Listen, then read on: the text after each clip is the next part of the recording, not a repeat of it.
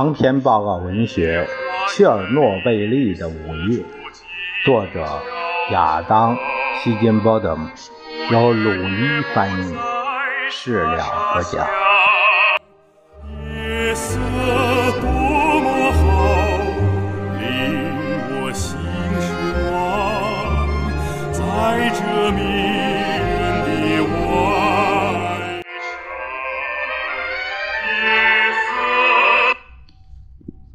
负责反应堆车间巡查的瓦列里·佩列沃茨琴科摸索着回到了四号控制室。他向副总工程师加特洛夫报告了自己在执行手动降下控制棒这一不可能的任务时见到的景象：反应堆已经被摧毁了。加特洛夫笃定地说：“这不可能的。”尽管他知道在四号机组的某处发生了爆炸，但他根本就没有想过，发生爆炸的正是反应堆堆芯本身。在他从事核工业几十年的经验中，他亲自监督了阿姆尔河畔共青城所有核潜艇的交付使用。目睹了切尔诺贝利的三号机组和四号机组启动发电，他研读的那些课程和说明书让他对 RBMK 杠一千的最新规章了如指掌。所有这些都不曾对反应堆可能爆炸有过任何暗示。加特洛夫起身。走向走廊，打算自己对机组进行检查，试图找出证据证明这不过是紧急堆芯冷却系统中的某处发生了可燃气体爆炸。在外面的走廊，他遇见了奥列格·亨利希和满身烧伤、惨不忍睹的阿纳托里·阿尔克兹，皮肤正从他的脸上。脱落下来，双手血肉模糊。加特洛夫告诉他们，马上前往核电厂的医疗室，然后接着走向大厅，来到一扇窗户前，在那里，他惊诧万状地看到机组大厅的墙壁从正十二标记的位置和到正十七标志的位置，总共超过十七层楼高的一整面墙。已经完全倒塌了。他继续往前，通过走廊的尽头，步下楼梯，缓缓地在三号机组和四号机组的外面绕了一圈。排在一起的消防车舔舐着建筑屋顶的火舌和满地散落的瓦砾碎片，尽收眼底。跑回楼上的控制室。加特洛夫看到了托图诺夫，虽然已经被命令离岗，他还是又跑了回来。加特洛夫生气地要他为这种不服从指令的行为做出解释，然后得知这位年轻的操作员的确已经离开了，但马上又觉得对核电站和自己的同志们负有责任，于是便又回来帮忙。加特洛夫再次命令他离开。几分钟后，加特洛夫再次离开控制室时，托图诺夫仍倔强地坚守在那里。随后，当一位新的四号机组组长前来接替亚历山大·阿基莫夫时，他也选择留在了自己的岗位上。两个人决定执行他们接到的命令，确保反应堆的冷却水供应。要做到这一点，他们需要在集水管网中。找到那些巨大的闸阀，把它们打开。必要的时候，用自己的双手。这时候，控制室的辐射水平已经高到了十分危险的程度。一次又一次在四号机组里里外外的放射性瓦砾中穿行，加上频繁发作的呕吐，已经让加特洛夫的力气一点一滴地消失殆尽。就在天降拂晓的时候，他重新找回了操作日志，从一直监控着反应堆最后时刻的列宁格勒原子能控制系统，斯卡拉计算机那里收集了所有打印数据，最后一次离开四号控制室。凌晨五点十五分，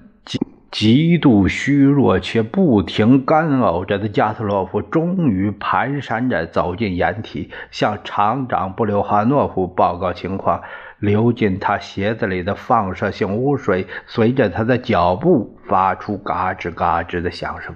他把斯卡拉计算机的三份记录摆在了桌子上，两份显示着反应堆的功率水平，另一份显示冷却回路的水压。然而，当布留哈洛夫和核电厂的党委书记谢尔盖·帕拉辛要他解释四号机组到底发生什么时候，加特洛夫只是迷惑地摊着双手。我不知道，我一点都不明白。等到早上五点三十分，核电厂中已经挤满了技术人员和专业人士，他们被从普里皮亚季的家中唤醒，赶来阻止灾难进一步恶化。三号机组的班组长不顾来自上面的指示，已经下令紧急停闭他负责的反应堆，将其控制室与核电站的通风系统隔离开来。而在核电厂的另一端，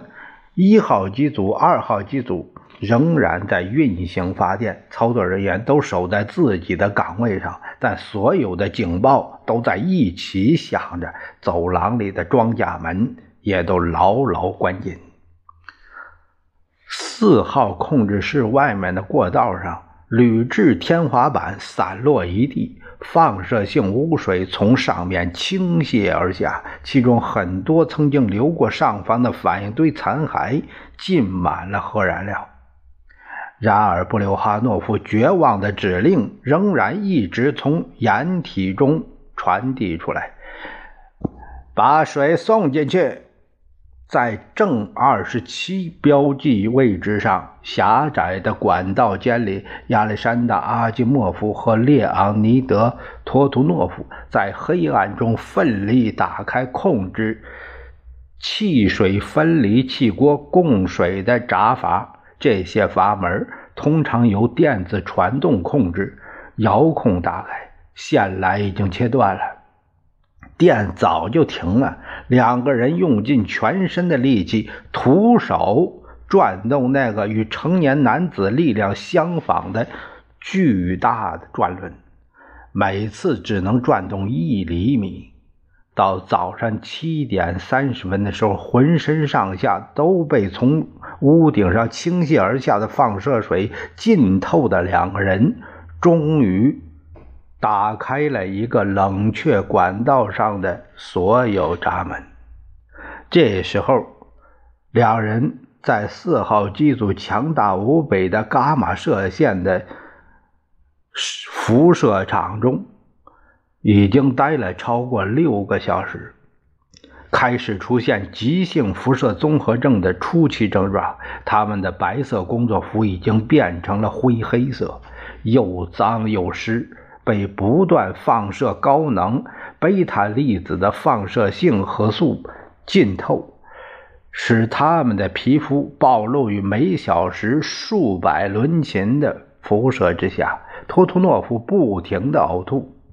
阿基莫夫几乎迈不开步子。不管他们如何用力，最后一个阀门怎么也打不开。最后，阿基莫夫被他的同志们从管道间里拉扯出来，两个人跌跌撞撞走下楼梯，向四号机组控制室走去。一盏矿工灯为他们照亮了脚下的道路。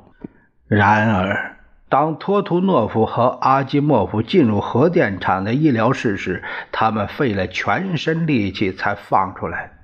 但已经毫无用处的水。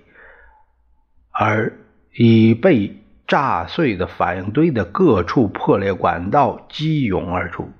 水一层接一层的淹没了整个四号机组，流过走廊和楼梯，缓缓地清空了冷却三号机组所需要的共用冷却水的储备箱。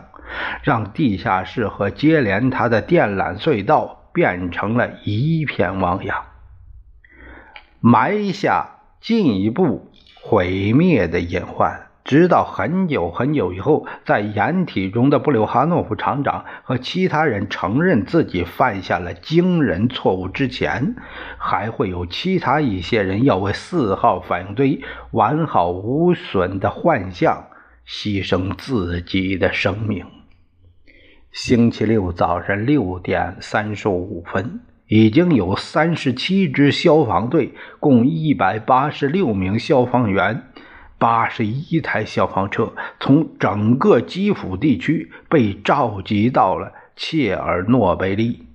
他们协力扑灭了四号反应堆建筑群附近所有可见的火苗。基辅地区消防总局副局长宣布，紧急状况。已经解除，然而在反应堆大楼的残骸里面仍有燃烧的黑烟和类似蒸汽的东西一直盘旋着冒出来，缓缓地飘散在春日晴朗的天空。在散落一地的瓦砾碎片中摸索着走到脱气走廊尽头的高级机组工程师鲍里斯·斯托利亚尔丘克。从备用控制室的一扇破窗中探出身去，伸着脖子往下看。拂晓已至，天光大亮。斯托利亚尔丘克看到的景象并没有把他吓倒，但一个念头油然而生：哇这么年轻，一切就这么结束了。四号反应堆已经不复存在了，在它原本的位置上，是一座由燃料和石墨块堆起的火光明灭的火山。这团放射之火将不可能被扑灭。